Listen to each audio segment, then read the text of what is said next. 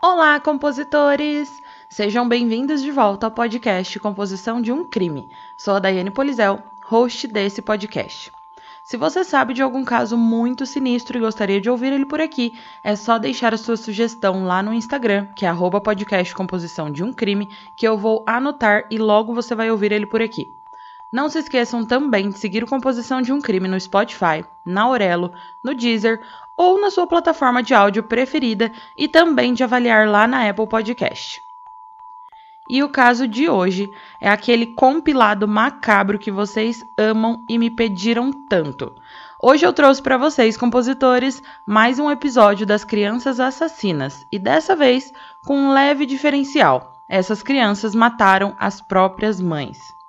Mas antes de começar o episódio, eu queria deixar um beijo aqui para a compositora Ana Paula Bressan, que na verdade já é uma amiga virtual, né? E virtual porque ela está morando atualmente na Dinamarca. E esse episódio tem esse beijo especial para ela, porque ela adora esses episódios de crianças assassinas e sempre me pede mais. Então, Ana, hoje esse episódio é para você, hein? Beijinhos.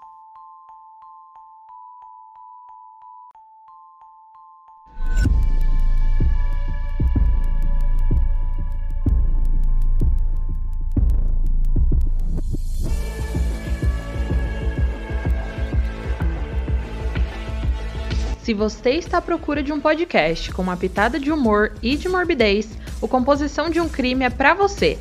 Mas lembre-se que esse podcast é sobre crimes reais e algumas falas podem ser explícitas e não recomendadas a pessoas sensíveis e menores de 14 anos. Caso você não fique confortável com tais descrições, recomendo não ouvir.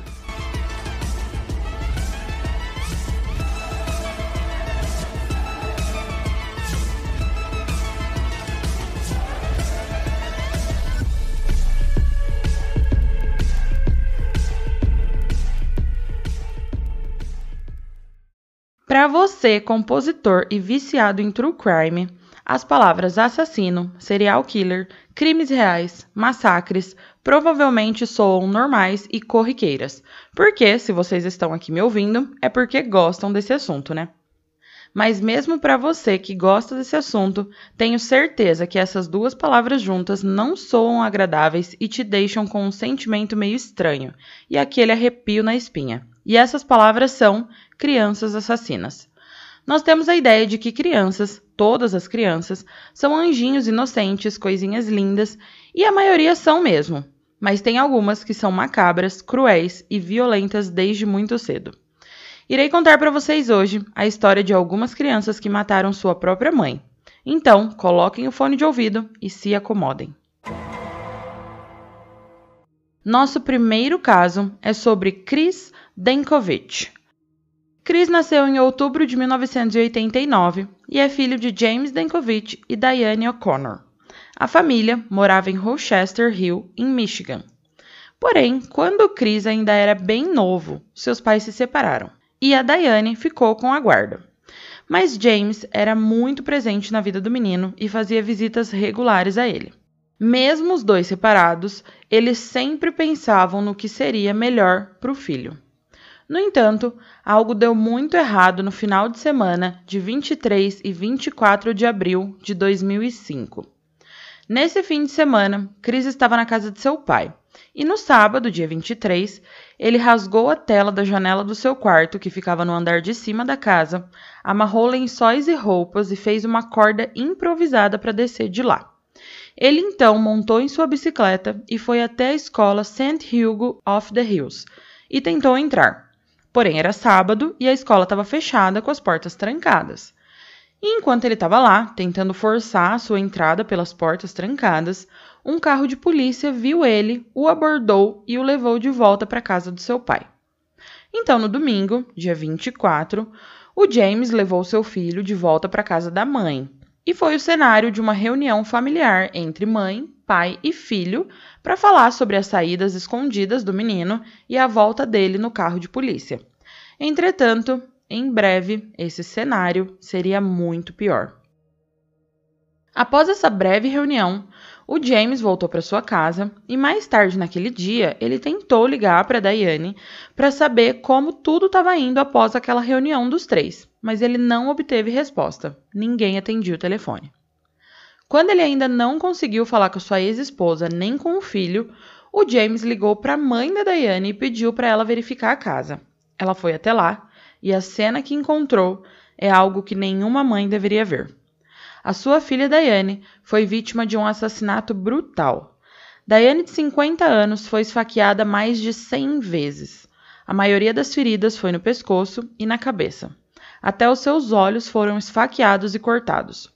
O seu assassino devia estar com uma raiva terrível.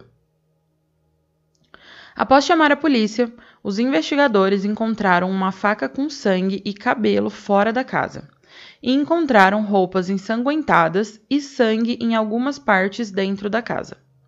Não havia sinal de Chris e a van Chevy branca de Diane também estava desaparecida.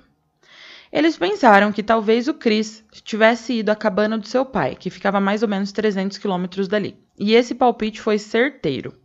Uma equipe de policiais foi até lá e cercou a cabana, fazendo Chris sair e se entregar. Lá dentro, a polícia encontrou equipamentos de sobrevivência. E quando perguntaram a Cris o porquê daqueles equipamentos, ele admitiu que era para fugir. Agora, a questão na mente de todos era por quê? O que fez um garoto de 15 anos fazer o inimaginável com a sua mãe? Por que ele havia fugido da casa do pai no dia anterior e tentou ir para aquela escola? O que causou essa raiva que o fez esfaquear a própria mãe mais de 100 vezes? Todas essas questões estavam sem resposta. Chris foi acusado de homicídio e a promotoria divulgou que ele seria julgado como um adulto. A promotora Kelly Chard revelou que Chris estava constantemente acessando sites pornográficos e sites sobre armas. Então ela acreditava que a Diane havia confrontado o filho sobre isso e o menino não havia respondido bem a esse confronto. Já Mitch Ribtwer era o advogado representando Chris, e ele tentou de tudo para conseguir um acordo com a promotoria para evitar um julgamento. E após muita conversa, eles chegaram a um acordo de sentença de 22 a 34 anos para o Chris. Porém, para isso acontecer, um juiz deveria aprovar isso, e o juiz John MacDonald, que geralmente aceitava as recomendações de sentença dos promotores, dessa vez disse que não. O juiz MacDonald sentiu que a sentença recomendada era muito branda para a natureza hedionda do assassinato. Então parecia que o caso estava caminhando para um julgamento. Porém, após mais dias de tentativas de acordo, finalmente o juiz MacDonald aceitou uma sentença no primeiro dia de maio de 2006, onde foi acordado um mínimo de 26 anos e um máximo de 38 anos para o Chris. Em conversas com o juiz, o Chris disse não ser um menino violento e confessou a sua culpa no assassinato da mãe, dizendo que ele era um garoto bom em uma situação ruim, que se tornou um garoto assustado, que queria salvar o mundo ou pelo menos fugir da pessoa que o fazia odiar o mundo.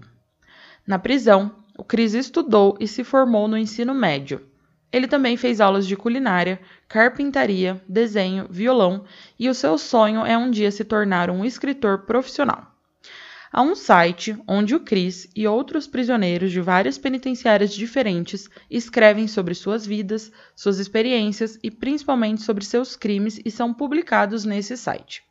São artigos curtos e uma leitura viciante e ao mesmo tempo bem pesada.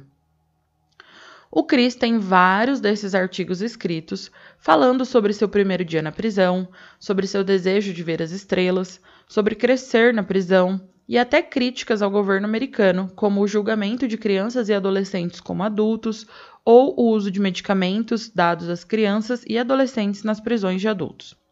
Eu recomendo muito vocês entrarem nesse site para dar uma olhada e lerem alguns dos relatos.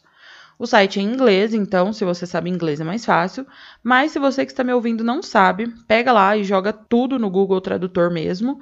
Não vai ficar 100%, mas você vai conseguir entender a ideia geral do texto. E leiam sem julgamentos. Só tentem sentir o que aquele preso escreveu e por que ele escreveu. São leituras que abrem os nossos olhos e a nossa mente para muitas coisas além do crime em si, mas também naquele ser humano que cometeu aquele crime. Ah, eu esqueci de falar o site, né? É www.prisonwriters.com. E eu vou deixar o site lá no Instagram, arroba podcast Composição de um Crime, na postagem desse episódio, na foto que vai estar falando sobre o Chris, tá, compositores? Agora vamos ao segundo caso, que é sobre Rachel Mullenix. Newport Beach, na Califórnia, tem muito a oferecer. Casas à beira-mar ao longo de 15 quilômetros de areia estão entre as mais caras dos Estados Unidos. O índice de criminalidade é baixo e, quando há algum crime, geralmente é crime patrimonial. Os homicídios são extremamente raros. Depois tem o clima. A máxima média de setembro é de cerca de 23 graus Celsius e a mínima é de cerca de 17 graus. O dia 15 de setembro de 2008 foi um dia tipicamente bonito em Newport Beach. Foi um dia perfeito para um passeio de barco. Naquela manhã, um membro do Newport Beach Yacht Club havia levado seu iate para um cruzeiro quando percebeu algo na água. Algo que não deveria estar ali. Ele se aproximou para olhar mais de perto. Parecia um corpo enrolado em um lençol. A polícia foi rapidamente chamada e eles descobriram que o corpo era de uma mulher. Ela foi esfaqueada várias vezes e o assassino havia deixado uma faca de manteiga enfiada na órbita do olho da vítima. Outra faca foi encontrada nas dobras do lençol, que ainda tinha sangue e tecido de pele. Não havia identificação no corpo e a água havia danificado os dedos o suficiente para dificultar qualquer identificação pelas digitais. Uma caixa de papelão, que antes abrigava uma televisão de 27 polegadas, foi encontrada na água não muito longe do corpo. Ela foi recuperada para ver se estava conectado de alguma forma àquela vítima. O caso recebeu um impulso quando se descobriu que a vítima fazia uso de prótese mamária. Esses implantes eles vêm com um número de lote e um número de série, e esses números existem para mostrar quando e onde esses implantes foram fabricados. Então, com isso, a polícia poderia rastrear e descobrir quem era aquela mulher que havia sido morta. A informação mostrou que os implantes foram fabricados na França e que a operação havia sido realizada na cidade de Oklahoma.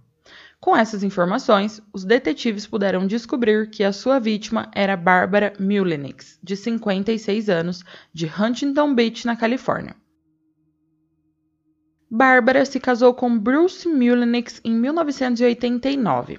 Sua única filha, Rachel, nasceu nesse mesmo ano. O casal acabou se divorciando e Barbara recebeu a custódia de Rachel e as duas moravam na Flórida, enquanto Bruce morava na Califórnia. Bárbara tentava a carreira de atriz, e os implantes mamários haviam sido colocados para tentar impulsionar a sua carreira, que não estava indo bem e a estava deixando com problemas financeiros. Quando ela percebeu que estava totalmente no vermelho, pediu a Bruce, o seu ex-marido, se ele poderia abrigar ela e sua filha na casa dele na Califórnia, até que ela se recuperasse financeiramente, e ele topou. Eles viviam juntos como colegas de quarto, e tentavam fazer essa nova rotina funcionar, pelo menos até Rachel se formar no ensino médio. Mas agora voltando ao caso, lá quando o corpo da Bárbara foi encontrado, a polícia estava examinando aquela caixa de papelão e nela continha uma etiqueta de destinatário com o endereço de Bruce e com o nome de Bruce. Os policiais então tentaram encontrar Bruce e Rachel, porque para a polícia Bruce, o ex-marido, era o principal suspeito. Quando os detetives encontraram Bruce, ele tinha um álibi bem forte. Ele estava numa viagem a Fresno, uma cidade a 378 quilômetros dali. Ele havia ido viajar no dia 12 de setembro pela manhã, e o legista determinou que a morte de Bárbara ocorreu no dia 13 de setembro pela manhã.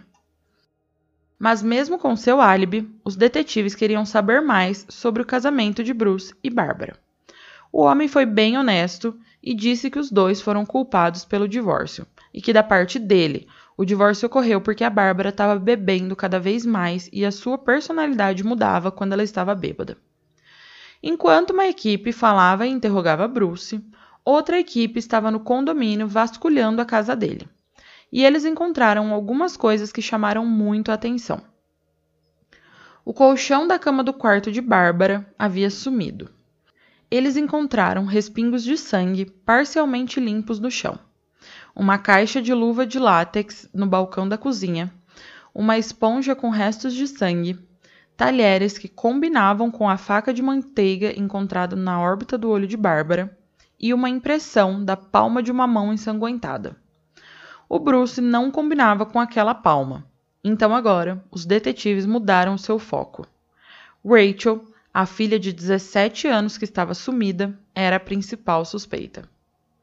O Bruce não acreditava que a Rachel tivesse algo a ver com o assassinato de sua mãe, e ele contou aos investigadores sobre Ian Allen. Ian era o namorado de 21 anos de Rachel, e esse era um relacionamento que Barbara Mullenix não aprovava. Na verdade, a Bárbara era muito mais do que contra esse relacionamento. Ela já havia ameaçado Ian com uma acusação legal de estupro. Mas Rachel e Ian não estavam nem aí. Eles continuaram a se ver. Porém, após passado um tempo e após as coisas se acalmarem, a Bárbara e o Bruce acharam melhor que os dois se relacionassem ali em casa, junto aos pais e com a supervisão deles, do que terem um relacionamento clandestino. Então eles aceitaram Ian como namorado da Rachel. Rachel, como ainda era adolescente, tinha um toque de recolher. Ela deveria voltar para casa a uma hora da manhã no máximo todos os dias. Mas uma semana antes do assassinato, ela violou o seu toque de recolher e a Bárbara não gostou nada disso. Bárbara, como eu disse antes, abusava da bebida. E nesse dia não foi diferente ela foi até a casa do Ian e começou a fazer um escândalo. O Bruce relatou que ela era assim. Ia na casa do Ian, falava com seus pais, ia até o trabalho do homem. Ela não estava nem aí se isso era errado ou não e se isso ia constranger alguém. Nas investigações, a polícia começou a focar também em Ian, e vasculhando o computador do menino, eles conseguiram rastrear o casal, que estava indo para a Flórida. Os pais de Ian também informaram os policiais que a pistola .38 dele havia sumido, então eles presumiam que estaria com ele. A polícia conseguiu interceptar o casal e eles foram levados de volta à Califórnia para interrogatório. No interrogatório, a Rachel rapidamente se voltou contra Ian. Ela disse que não tinha nada a ver com a morte da mãe e que, na verdade, ela havia sido sequestrada por Ian. Ela alegou que estava dormindo e no meio da noite ouviu sua mãe gritar seu nome. E quando ela correu ao quarto para ver o que estava acontecendo, viu Ian apunhalando a mãe. Já Ian, em outra sala, confessou ter matado Bárbara, dizendo que ele havia feito isso tirando a culpa e protegendo Rachel. Porém, a polícia tinha muitas evidências de que Rachel havia participado ativamente da morte da mãe. Foi encontrado sangue da menina na esponja, a caixa de papelão havia sido utilizada para mover o corpo da Bárbara, e na caixa foram encontradas três digitais pertencentes a Rachel, e haviam também mensagens trocadas entre Rachel e Ian minutos antes do homicídio, onde ela dizia que a mãe já havia tomado seus anax, indicando que a mãe já estava dormindo e sedada com o calmante. Rachel e Ian foram julgados separadamente, e Rachel se declarou inocente. O seu julgamento começou em junho de 2008 e em 17 de julho desse mesmo ano, a Rachel Mullenix foi considerada culpada pelo assassinato de sua mãe, Barbara Mullenix, e em 10 de outubro ela foi condenada de 25 anos à prisão perpétua. Depois que o veredito foi dado, Rachel continuou a alegar que ela era inocente. Já o julgamento de Ian Allen ocorreu em setembro de 2008. Dessa vez, Ian não defendeu Rachel. Ele testemunhou que Rachel era de fato a verdadeira assassina e que a trama fora criada por ela. Em 18 de setembro de 2008, ele foi considerado culpado do assassinato de Barbara Mullenix. E em 14 de novembro, Ian recebeu a mesma sentença de Rachel. O terceiro caso desse episódio é sobre Carl Brandt.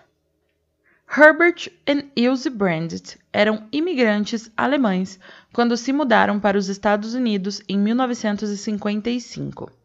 A filha Angela nasceu em 1955 e o filho Carl em 1957. O pai, Herbert, tentando dar o melhor para sua família, trabalhava de dia e à noite ainda ia para a faculdade. E toda essa jornada deu frutos quando em seu trabalho ele passou de operário a desenhista e depois a engenheiro de projeto. Mas isso sempre carregou um peso para a família, pois eles tinham de se mudar com frequência enquanto Herbert ia subindo na carreira. Angela e Carl, os filhos, foram os mais afetados, pois eram crianças e tinham sempre que mudar de escola e deixar os amigos. A família toda ansiava para voltar para Connecticut, que era onde o Carl havia nascido. Lá eles ainda tinham amigos e família. Mas esse pedido não foi concedido e Herbert mudou mais uma vez para mais cidades com a família. Carl tinha 12 ou 13 anos quando ganhou um cachorro como presente de Natal, e ele amava o seu novo amiguinho. Porém, o cão não havia sido treinado e acabava por fazer xixi no chão, deixando Carl com a tarefa de limpar tudo. Mas mesmo com essa tarefa, o Carl amava o seu cachorro.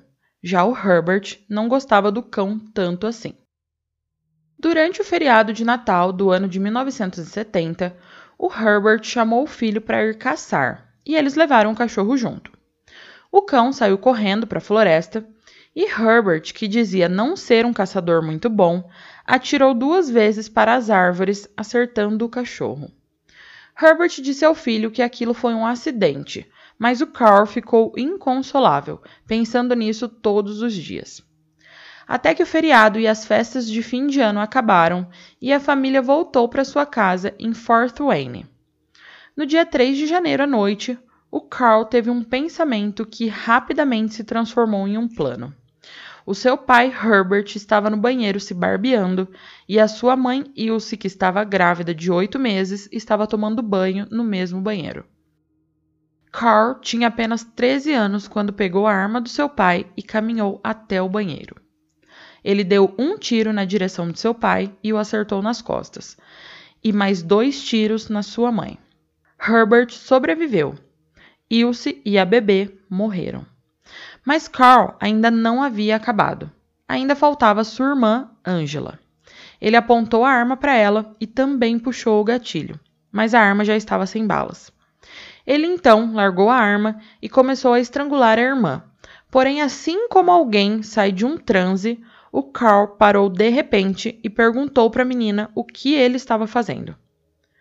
O Herbert foi levado a um hospital de Fort Wayne e lá foi questionado por que o seu filho faria isso mas ele respondeu que não tinha ideia. A questão agora era: o que os tribunais fariam com Carl Brandit? Aos 13 anos, Carl era um problema para o estado de Indiana. Avaliações psiquiátricas foram solicitadas, mas nenhuma pôde confirmar que Carl estava mentalmente doente. Os psiquiatras que o examinaram não entenderam por que ele matou a sua mãe enquanto tentava matar o seu pai e a sua irmã. Os registros legais foram lacrados, porque ele era menor de idade, e o Herbert disse a Angela para manter a história em segredo. O Carl foi liberado e voltou para casa com o pai e a irmã. A família então mudou-se para a Flórida e a morte de Ilse Branded nunca mais foi mencionada. Então, após algum tempo, o Herbert se casou novamente e teve outros filhos, que nunca ficaram sabendo daquele incidente em 1971. Eventualmente, Herbert e sua nova família, junto com Angela, se mudaram de volta para Fort Wayne, enquanto Carl permaneceu na Flórida com seus avós que haviam emigrado da Alemanha. Ele parecia ter superado as expectativas, fez faculdade, se destacou em eletrônica e acabou se tornando um técnico em radar, ele até encontrou o amor quando se casou em 1986 com Terry, indo morar em uma casa de praia em Big Pine Key, no sul da Flórida. Em setembro de 2004, quando Carl já estava com 49 anos, o furacão Ivan estava ameaçando a cidade e os moradores de Big Pine Key. Então, esses moradores foram obrigados a evacuar tudo a sobrinha de Terry, Michelle Jones, de 37 anos, se ofereceu para receber a sua tia e Carl em sua casa. Enquanto o casal estava lá, a Michelle diariamente mantinha contato telefônico com a sua mãe e com amigos. E após alguns dias que o furacão havia sido desconsiderado como uma ameaça, Carl e Terry decidem voltar para sua casa em Big Pine Key. Porém, a Michelle, naquele dia, ligou para uma amiga dizendo que a tia estava brigando muito com Carl. E essa foi a última vez que alguém ouviu falar de Michelle. Então, quando a mãe de Michelle não conseguiu contato com a filha após alguns dias, ela pediu para uma amiga ir verificar a casa dela. Debbie Knight foi verificar a casa à procura de Michelle, e o que ela viu pela janela da garagem a deixou em choque.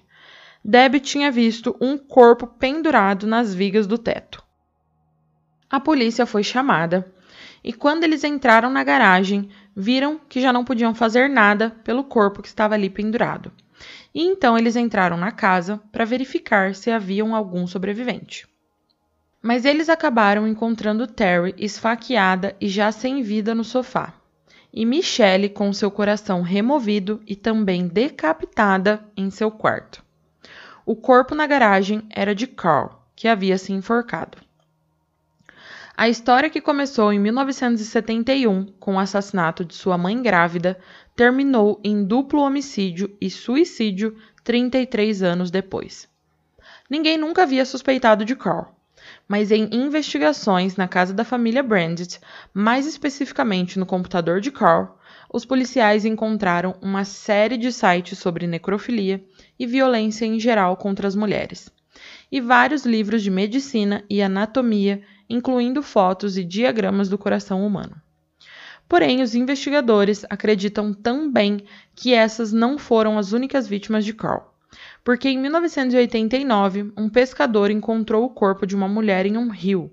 Ela era Sherry Pericho, de 39 anos. A garganta de Sherry havia sido cortada e um corte profundo percorrendo seu corpo havia sido feito e o seu coração havia sido removido de forma cirúrgica, bem parecido com a forma como Carl havia retirado o coração de Michelle. Outra evidência, ou coincidência, é que Sherry morava a 300 metros da casa de Carl e Terry em Big Pine Key. As semelhanças entre o assassinato de Sherry Pericho e Michelle Jones foram surpreendentes. Os investigadores acreditam que Carl foi o responsável pelo assassinato de Sherry Pericho e muito provavelmente de mais algumas vítimas. Já agora, no nosso quarto caso, eu vou contar a história de Pauline Park e Juliet Hume. Pauline Park nasceu em Christchurch em 26 de maio de 1938. Quando era adolescente, a Pauline sofria de uma forma rara de osteomelite, que é uma infecção óssea grave, e ela estudava na Christchurch Girls High School, onde conheceu Juliet Hume. Juliet veio com seus pais de Londres e também era uma menina com alguns problemas de saúde, tendo tuberculose. E as duas jovens acabaram se unindo devido às suas doenças. A amizade das duas acabou evoluindo muito rápido. Inclusive, em 1954, quando elas tinham 15 anos, elas eram tão próximas que inventaram uma religião própria. Com essa religião, as meninas desenvolveram seus próprios pensamentos sobre moralidade e acreditavam em uma dimensão alternativa que chamavam de quarto mundo. O quarto mundo era a ideia delas de céu. Elas gostavam de viver em seu próprio mundinho, em suas fantasias, e elas também escreviam histórias e peças de teatro, sendo que o sonho delas era ir para Hollywood juntas. Porém, nessa época, as coisas começaram a dar errado para elas. Juliette descobriu que sua mãe estava tendo um caso extraconjugal e que a separação de seus pais era algo iminente e iria arruinar todos os planos dela com a amiga Pauline. Pauline passava fins de semana e férias com Juliette e sua família. E os pais de Pauline ficaram preocupados que o relacionamento estava se tornando muito próximo e até mesmo íntimo. Pensem, era 1954 e a Nova Zelândia não estava pronta para aceitar garotas lésbicas. Se hoje em dia ainda existe muito preconceito, imaginem naquela época. Mas enfim, Quando os pais de Juliet realmente se separaram, foi decidido que a menina ia morar com alguns parentes na África do Sul. E as meninas pensaram que talvez Pauline pudesse ir junto. Porém, os pais de Pauline jamais iam deixar isso acontecer. Eles achavam que essa amizade já havia passado do limite e que a filha só iria se beneficiar sem a amizade de Juliet. As duas adolescentes então conversaram sobre esse problema e concordaram que a única coisa que as impedia de tudo era Honora Parker. Então, o plano de longo prazo era ir para Hollywood após irem para a África do Sul. Elas venderiam suas histórias e suas peças enquanto também trabalhavam no cinema e juntariam dinheiro para ir para Hollywood. Já o plano de curto prazo era remover o único obstáculo que estava em seu caminho, e esse plano previa o assassinato de Honora Parker. Era 22 de junho de 1954, uma terça-feira. A Pauline estava agora com 16 anos e a Juliette com 15 anos. Faltavam somente 12 dias para a partida de Juliette para a África. Então, elas sabiam que o plano teria de acontecer agora. As meninas convenceram Honora Parker a ir dar um passeio pela Victoria Park. Lá, elas andaram e pararam numa casa de chá e depois continuaram a caminhada e o passeio. Elas já tinham tudo planejado. Juliet iria deixar cair algo no chão e a Pauline iria se abaixar para pegar. Elas tinham meio tijolo em uma meia e pretendiam fazer com que tudo aquilo parecesse um acidente, mas nessa parte elas falharam miseravelmente. A primeira parte do plano funcionou bem. No entanto, as meninas calcularam mal. Elas imaginaram que um golpe seria o suficiente, mas não foi. Demorou mais de 20 golpes com o tijolo para acabar com a vida de Honora Parker e esse fato acabou com a expectativa das garotas de poderem alegar que tudo aquilo foi um acidente. Mas elas não tinham um plano alternativo. Então as duas, cobertas de sangue, correram até a casa de chá, encontrando lá os proprietários. A Pauline disse a eles que a mãe havia caído e batido a cabeça. Então um dos proprietários chamou a polícia. Honora tinha feridas na cabeça, pescoço e rosto, e isso era muito mais do que seria de esperar de uma simples queda. A polícia também encontrou o tijolo usado e ensanguentado a alguns metros do corpo da mulher, jogado em um arbusto. A Pauline foi presa naquele mesmo dia e a Juliette presa no dia seguinte. As duas meninas foram acusadas do assassinato. Durante o julgamento, a defesa apresentou três psiquiatras que testemunharam que as meninas não eram responsáveis por seus atos em razão de insanidade. Já a promotoria também levou seus especialistas para comprovar que as meninas estavam em sã consciência no momento do homicídio. O júri levou somente 2 horas e 15 minutos para declarar as duas meninas culpadas, e a juventude delas possivelmente a salvou da pena de morte ou de uma longa sentença de prisão. Pauline e Juliette cumpriram cinco anos cada uma pelos assassinatos e foram soltas separadamente. As duas meninas, quando foram soltas, mudaram de nome. Porém, em 1994, o filme Heavenly Creatures, dirigido por Peter Jackson e estrelado por Melanie Linsky como Pauline e Kate Winslet como Juliet, foi lançado, levantando novamente esse caso e o trazendo à mídia. O filme conta a história das duas meninas e da morte de Honora. Eu recomendo vocês assistirem se vocês gostaram e se interessaram por essa história. Mas então, quando esse filme foi lançado, os repórteres foram atrás das duas mulheres que inspiraram o filme e acharam Pauline, que agora se chamava Hilary Nathan e morava na Escócia. Ela tem atualmente 83 anos. Já Juliet mudou seu nome para Anne Perry. E fiquem pasmos, compositores. Ela é a escritora Anne Perry, que já vendeu milhões de cópias dos seus livros. Ela é uma escritora histórica e policial e tenho certeza que algum de vocês já ouviram falar ou já leram algum livro dela. Entre os livros mais famosos dela está O Estrangulador de Cutter Street e O Rosto de um Estranho. Vamos agora ao nosso último caso de hoje, que é sobre Yukio Yamaji. Yukio morava com a sua mãe em Yamaguchi, na ilha japonesa de Honshu. Ele tinha 16 anos quando matou pela primeira vez. A vítima foi a sua mãe, de 50 anos. Foi um homicídio horrível. No dia 29 de julho de 2000, a senhora Yamaji morreu após receber repetidos golpes de um taco de beisebol de metal e teve a sua cabeça desfigurada. Após o ataque, Yukio chamou a polícia e confessou o assassinato. Ele tinha 16 anos na época e alegou que matou a mãe porque ela não aceitava o seu relacionamento com uma mulher por quem ele estava apaixonado. O menino foi considerado culpado, mas recebeu uma sentença leve, cumprindo pouco mais de três anos e libertado em outubro de 2003. Porém, a história não acaba aqui. Pouco mais de dois anos após a sua libertação, em 17 de novembro de 2005, ele estuprou duas irmãs com idades de 27 e 19 anos e depois as esfaqueou até a morte.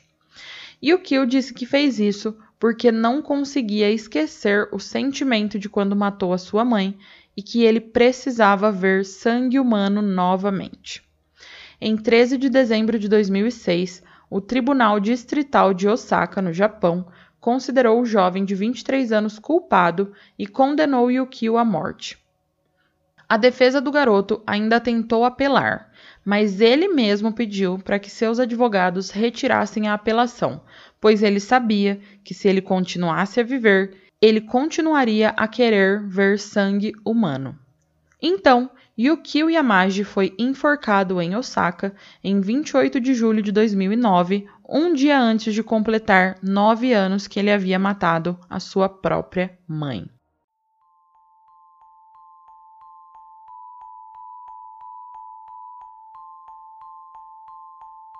Compositores, o compilado macabro de hoje chegou ao fim.